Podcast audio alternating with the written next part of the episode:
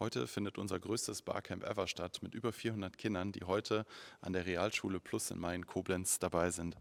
Und die haben heute ihren Stundenplan gestaltet, zusammen mit einigen externen Dozenten, die heute verschiedenste Themen dazu bringen. Schülerinnen und Schüler sind jetzt in den Klassenräumen und haben Sessions von Einblicke in die Telemedizin, das Metaverse und wie man da Musik erstellen kann, Social Media und TikTok.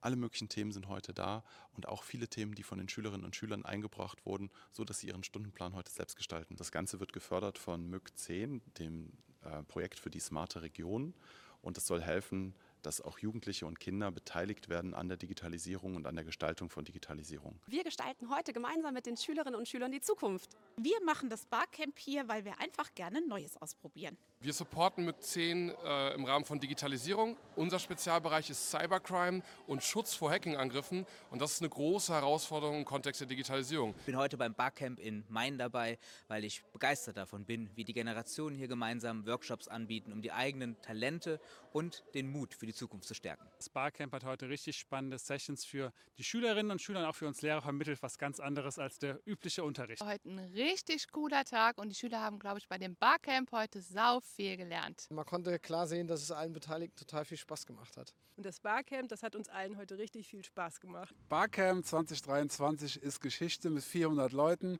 Man könnte meinen, Bonn Digital hätte das schon mehrere Mal gemacht. Heute Premiere. Es hat super funktioniert. Die Kinder hatten super Spaß. Sie hatten Workshops, die wirklich so vieles geboten haben, nehmen vieles mit und tragen es hoffentlich auch nach Hause.